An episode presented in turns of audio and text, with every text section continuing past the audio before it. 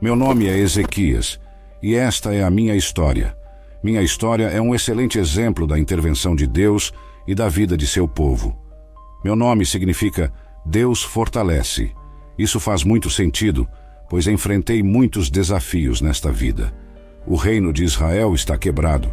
A maioria dos membros da tribo de Benjamim, bem como membros da tribo de Judá, estabeleceram-se como o reino de Judá às vezes conhecido como o Reino Sul de Israel, com sua capital em Jerusalém.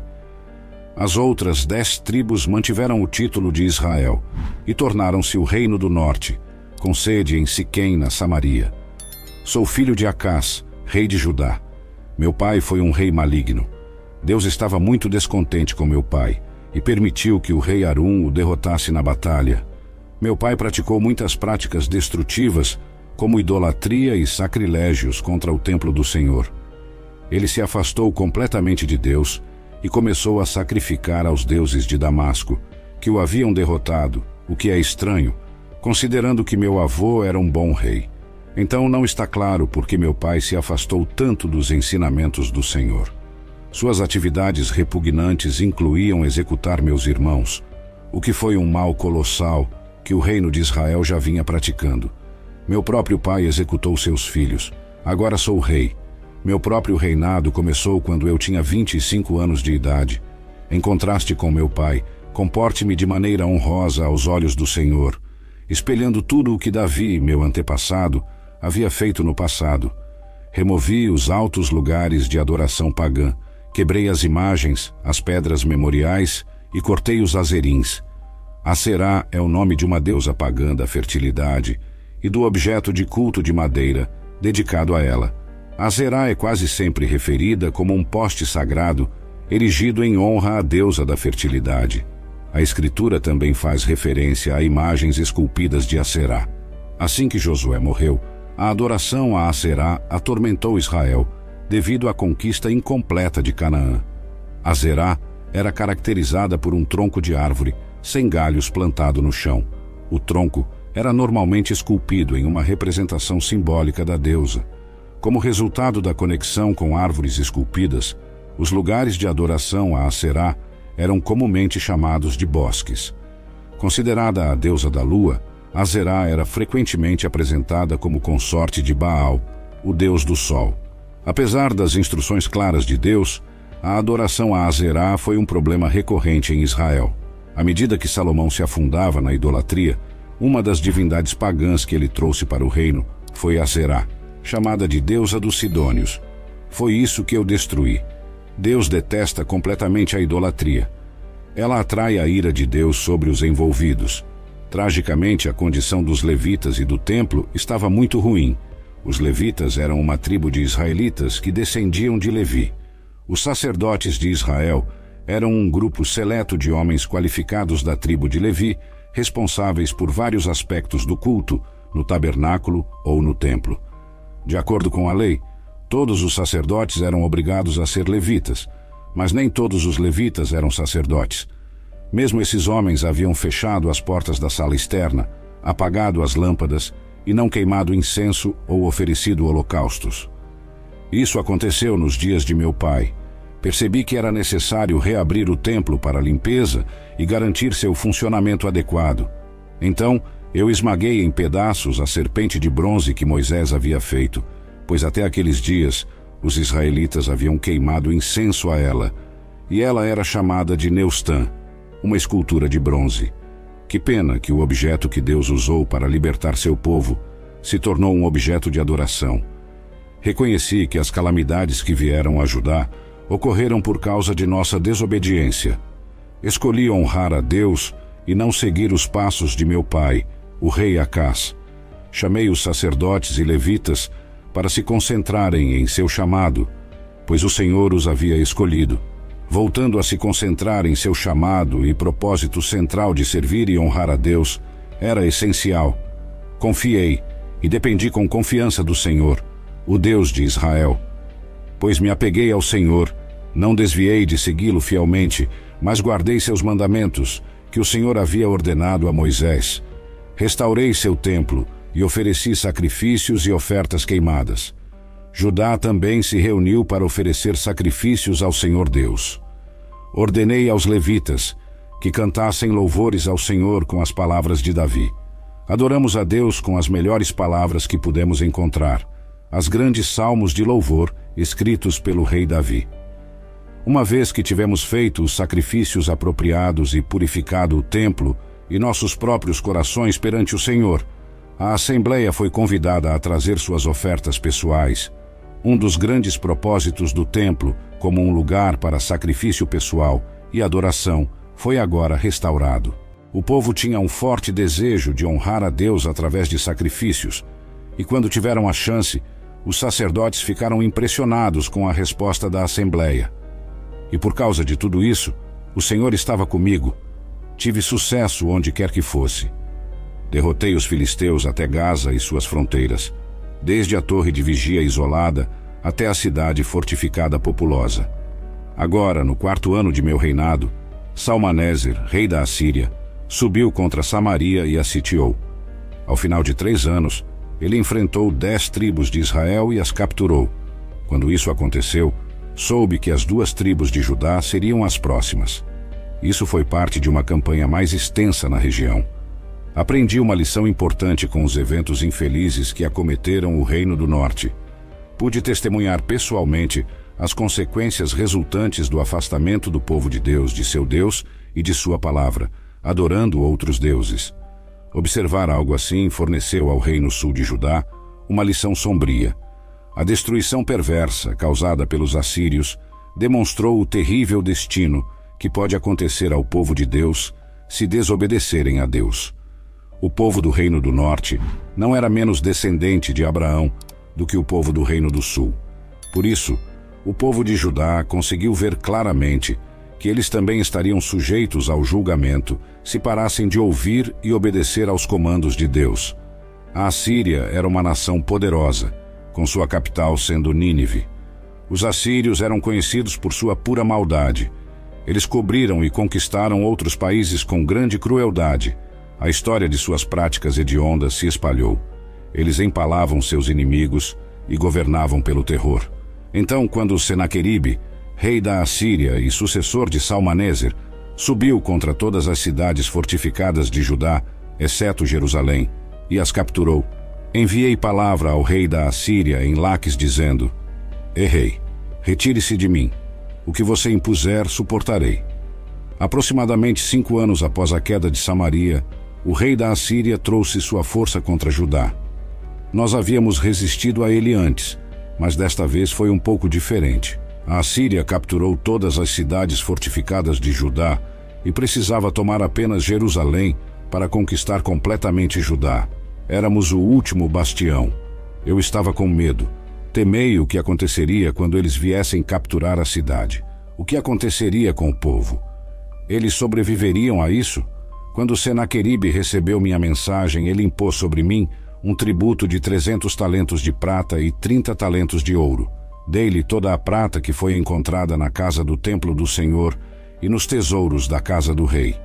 Naquela época, cortei o revestimento de ouro das portas do templo do Senhor e dos batentes das portas, que eu havia revestido, e o dei a ele.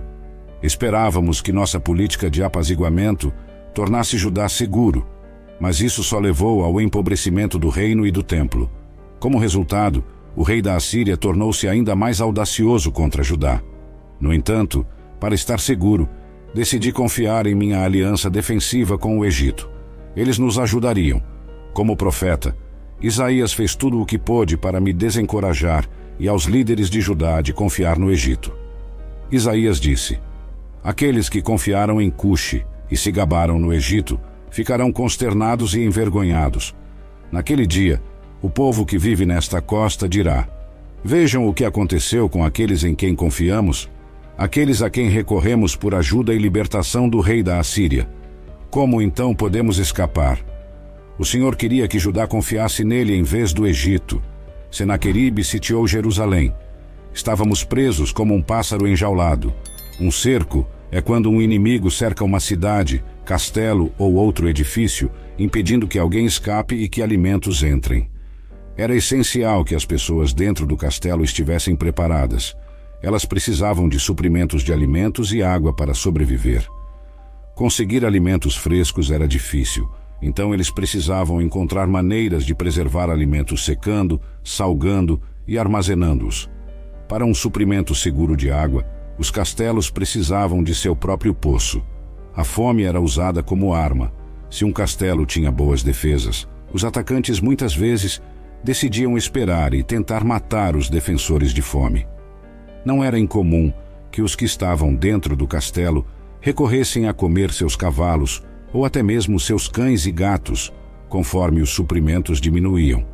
Os defensores famintos eram às vezes forçados a abandonar o castelo, entregando-o aos sitiadores. A fome era um fator chave, mas os exércitos atacantes também forçavam problemas. Manter um exército grande o suficiente para sitiar um grande castelo e mantê-los alimentados e armados era um desafio extremamente caro. Exércitos reais muitas vezes não davam escolha aos agricultores se não vender seus produtos ao exército a preços baixos. Então Senaqueribe enviou seus principais oficiais, o Tartã, o Rabsares e o Rabsaken, juntamente com um grande exército de laquis para mim em Jerusalém. O Rabsaken era um título. Ele descreve o comandante de campo do exército assírio, representando o rei assírio Senaqueribe. Eles subiram a montanha e chegaram a Jerusalém. Após subirem a montanha e chegarem a Jerusalém, pararam junto ao aqueduto da piscina superior. Parecia que o Rabi Saken tinha a situação completamente sob controle. Ele conseguiu entrar na cidade de Jerusalém e ficar na fonte vital de água, que era o sustento de Jerusalém quando estava sob cerco. Enquanto ele estava lá, três oficiais do meu governo foram encontrá-lo. Eliakim, que estava encarregado da minha casa, Sebna, um escrivão, e Joá, filho de Asaf, o secretário, saíram para encontrá-lo. Meus temores se tornaram realidade. O tributo não funcionou, ou o apaziguou para deixar Judá em paz. Agora ele vai trazer destruição sobre nós. Quando isso aconteceu, tivemos que nos preparar para um cerco. Ordenei que a água das fontes fora da cidade fosse interrompida em conexão com o túnel para manter o suprimento de água seguro dentro da cidade também reconstruímos todas as muralhas que estavam quebradas e as erguemos até as torres. Então o Rabi Saquem disse a eles: Diga a Ezequias, assim diz o grande rei, o rei da Assíria, qual é a razão para esta confiança que você tem? Você diz, mas são apenas palavras vazias. Tenho conselho e força para a guerra. Agora, em quem você confia que se rebelou contra mim? Agora preste atenção. Você está confiando no Egito, nesse bastão de caniço esmagado. Se um homem se apoiar nele, ele só entrará em sua mão e a perfurará. Assim é o Faraó, rei do Egito, para todos que confiam e dependem dele. O Rabissaquem queria que eu perdesse a confiança em minha aliança egípcia. Mas faz sentido fazer uma aliança defensiva com o Egito. O Egito parece ser a única nação forte o suficiente para proteger Judá contra os poderosos assírios. O Egito fez uma tentativa de cumprir suas promessas e seu exército foi derrotado em Elteque. O Rabi Saken viu isso. O Rabi Saken antecipou a resposta dos líderes de Judá. Nós diríamos: Rabi Saken, você diz que não podemos confiar no Egito. Tudo bem, não confiaremos, mas podemos confiar no Senhor nosso Deus. Então o Rabi Saken disse: Mas se você me disser que confiamos e dependemos do Senhor nosso Deus, não foi ele cujos altos lugares e altares Ezequias removeu e disse a Judá e Jerusalém: Vocês devem adorar apenas diante deste altar em Jerusalém.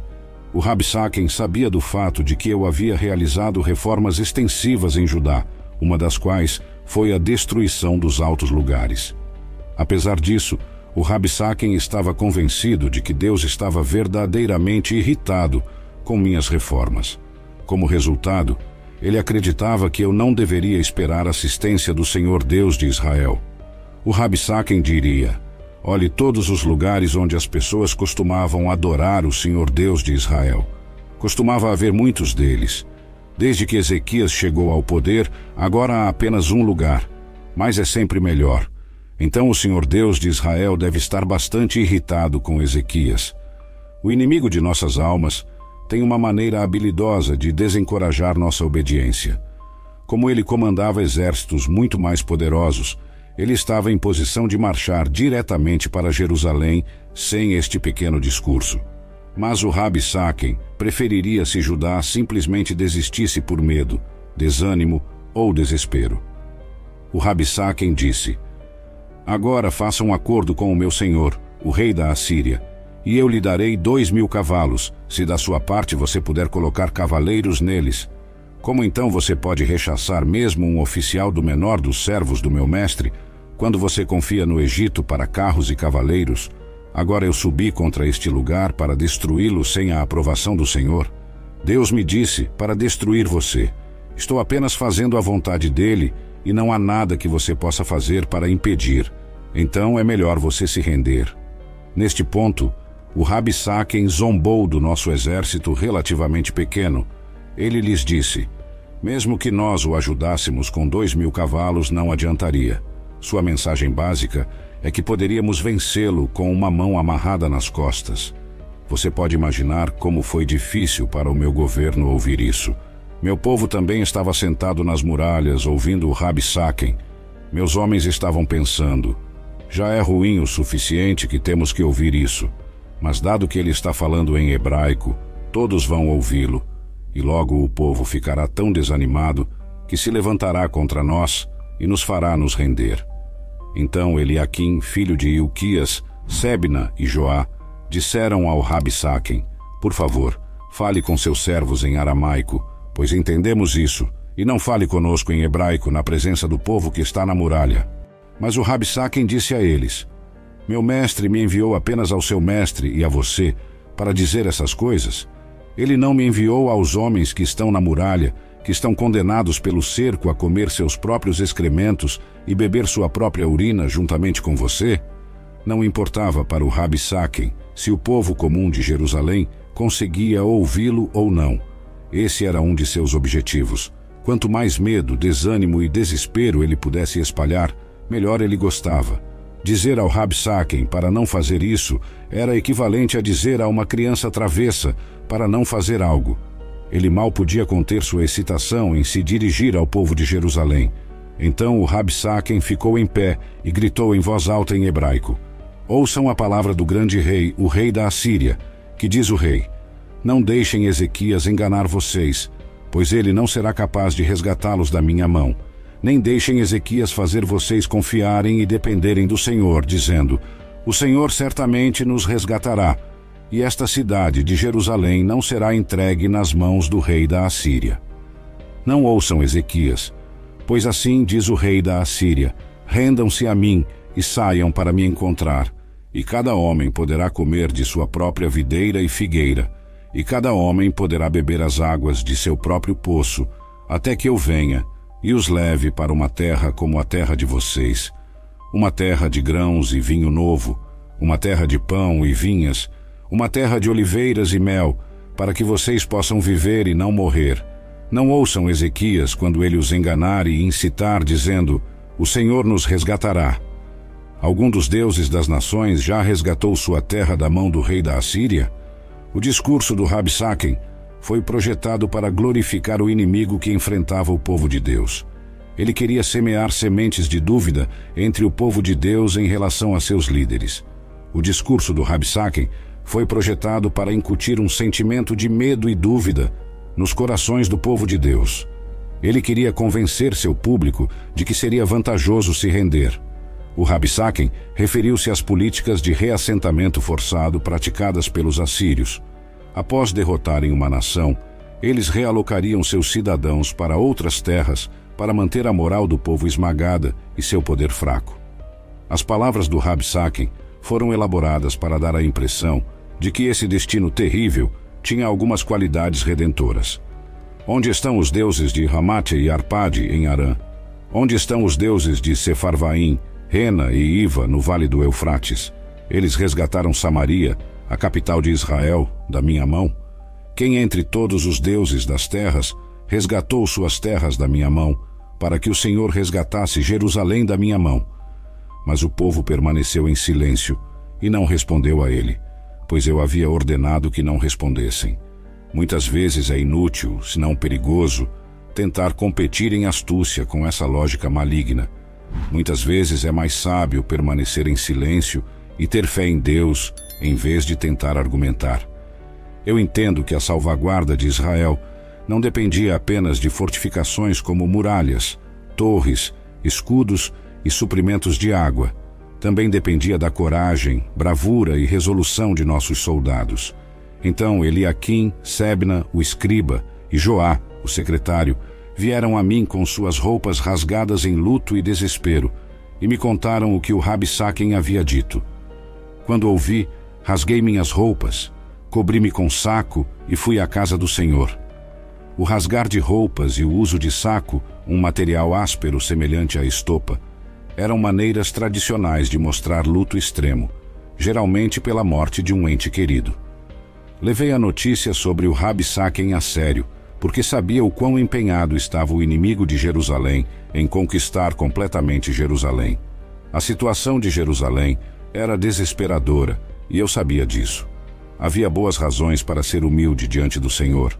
Cidade após cidade caíram nas mãos de Senaqueribe e longas filas de deportados já começavam seu amargo caminho para o exílio.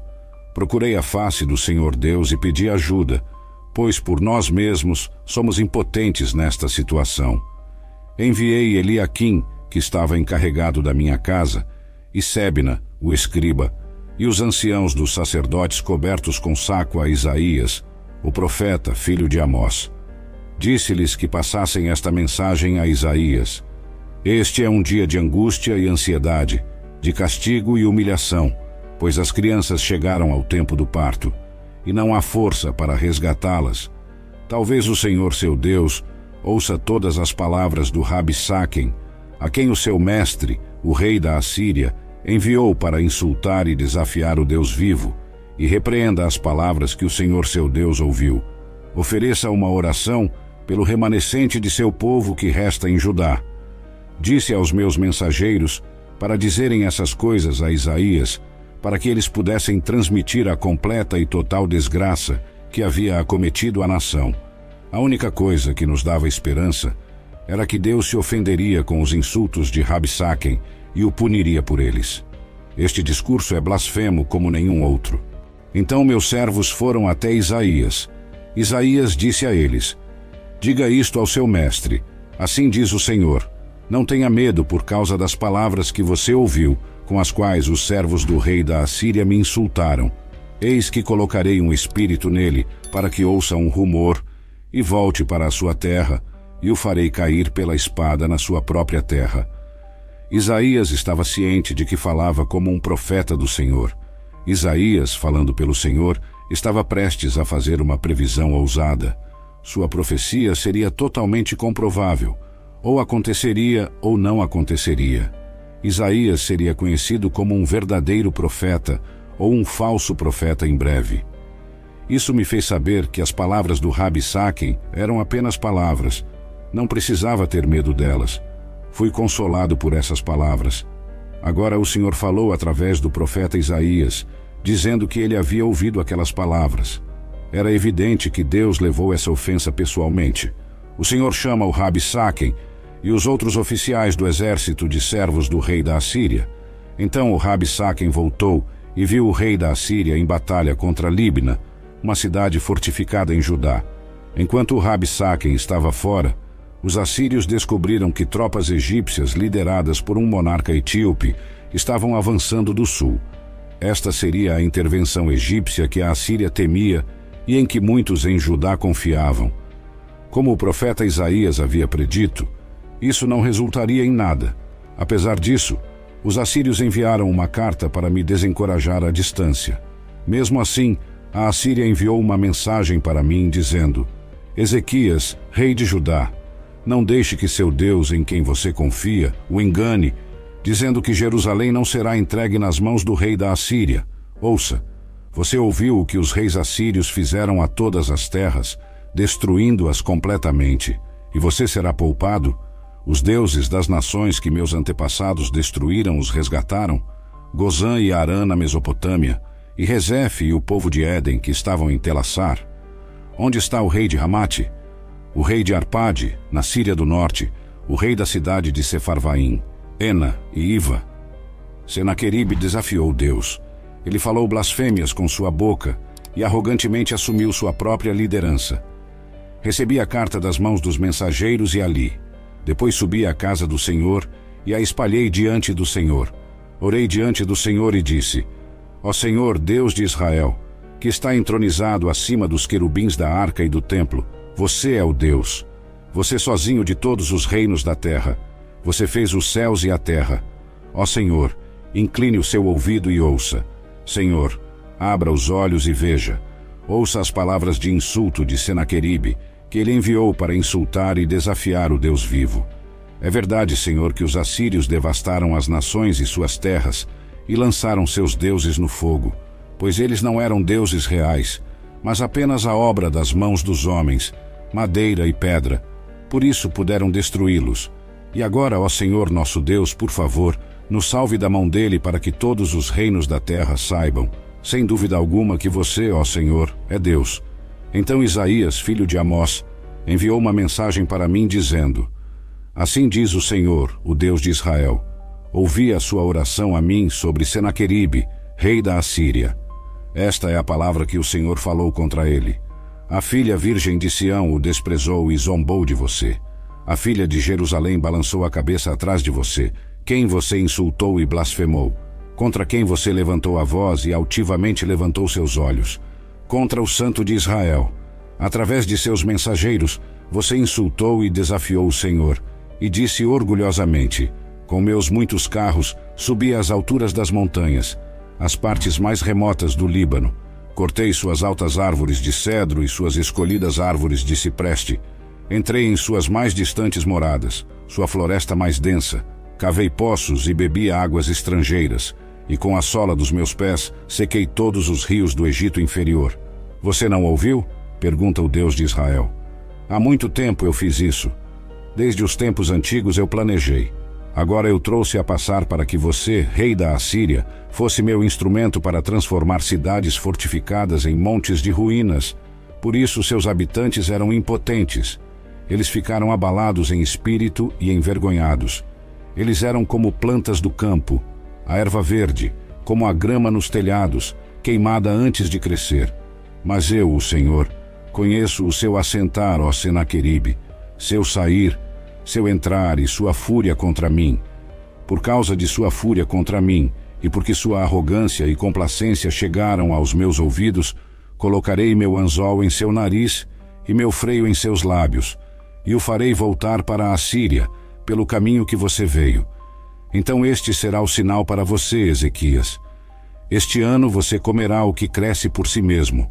No segundo ano, o que brota espontaneamente e no terceiro ano semear e colher, plantar vinhas e comer seus frutos.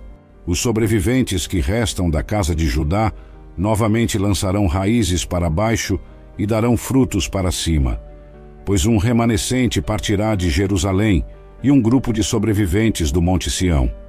O zelo do Senhor dos Exércitos realizará isso. Portanto, assim diz o Senhor sobre o rei da Assíria: Ele não virá a esta cidade de Jerusalém, nem atirará uma flecha ali, nem virá diante dela com um escudo, nem lançará uma rampa de cerco contra ela. Pelo caminho que ele veio, pelo mesmo caminho ele retornará. E ele não entrará nesta cidade, declara o Senhor, pois protegerei esta cidade para salvá-la, por minha causa e por causa do meu servo Davi. Então aconteceu naquela noite que o anjo do Senhor saiu e matou cento e oitenta e cinco mil homens no acampamento dos assírios. Quando os sobreviventes acordaram de manhã, eis que todos os 185 mil estavam mortos. Este exército formidável foi aniquilado em uma única noite, pela simples e grande intervenção de Deus. Contra todas as probabilidades e contra toda a expectativa, exceto a expectativa da fé, o exército assírio foi rechaçado sem sequer disparar uma flecha em Jerusalém. O imparável foi detido e o invencível foi derrotado. Deus foi capaz de realizar essa tarefa com facilidade. De certa forma, o Senhor teve muito mais dificuldade em colocar os corações e mentes de seu povo no lugar certo. Uma vez que estavam lá, Foi simples para Deus delegar essa tarefa a um de seus anjos. Isso aconteceu exatamente da maneira que Deus havia previsto. O rei assírio partiu ainda cheio de orgulho. O Senhor Deus defendeu Jerusalém contra Senaqueribe e seu exército. Bastou um golpe do anjo do Senhor para livrar Judá de seu inimigo. 185 mil soldados assírios foram mortos instantaneamente. O Senhor é bom. O rei assírio, como Golias, o filisteu que zombou do Senhor, foi derrotado. Senaqueribe, rei da Assíria, partiu e voltou para casa e viveu em Nínive. Após esta retirada de Judá, Senaqueribe encomendou um registro. O registro fala de suas conquistas em Judá, apesar do fato de ele não ter conquistado. Mostra como o coração de Senaqueribe ainda estava cheio de orgulho, mesmo que ele não pudesse reivindicar a conquista de Jerusalém. E aconteceu que, enquanto ele adorava na casa de seu Deus, seus filhos Adrameleque e Sarezer o mataram com uma espada. E Esar-Adon, seu filho, tornou-se rei em seu lugar. Deus destruiu este poderoso exército em uma noite com um simples e poderoso golpe. 185 mil morreram pela mão do anjo do Senhor. Contra todas as probabilidades e contra toda a expectativa, exceto a expectativa da fé, o exército assírio foi rechaçado sem sequer disparar uma flecha em Jerusalém. O imparável foi detido e o invencível foi derrotado. Isso soa como uma grande vitória. No entanto, Havia uma guerra que eu tinha que enfrentar que ainda não compartilhei. Não era um homem que buscava minha vida, mas o próprio Senhor. Naqueles dias eu estava doente e próximo da morte, e Isaías, o profeta, filho de Amós, veio a mim e disse: Assim diz o Senhor: Arrume a sua casa, pois você morrerá e não viverá. Nem todas as pessoas recebem tempo para arrumar sua casa. Eu sairia dessa com vida? Virei-me para a parede e orei ao Senhor, dizendo: Lembre-se agora, ó Senhor. Peço que caminhei diante de ti em verdade e com um coração leal, e fiz o que era bom aos teus olhos. E chorei amargamente. Dirigi esta oração em privado a Deus e não a qualquer homem. Mesmo que Deus quisesse minha vida, é só a Ele que posso recorrer por libertação. Depois disso, Isaías foi embora e depois voltou. Ele falou comigo, dizendo: isto é o que o Senhor, o Deus de Davi, seu pai, diz: Ouvi a sua oração, vi as suas lágrimas. Certamente eu o curarei. No terceiro dia, você subirá à casa do Senhor e acrescentarei aos seus dias quinze anos. Então Isaías disse: Peguem um bolo de figos. Então eles o pegaram e o colocaram na ferida, e eu me recuperei. Deus me abençoou com dois presentes. Primeiro, ele me concedeu o dom de uma vida prolongada. Em segundo lugar, ele me deu o dom de saber que eu só tinha 15 anos restantes. Meu nome é Ezequias e esta é a minha história.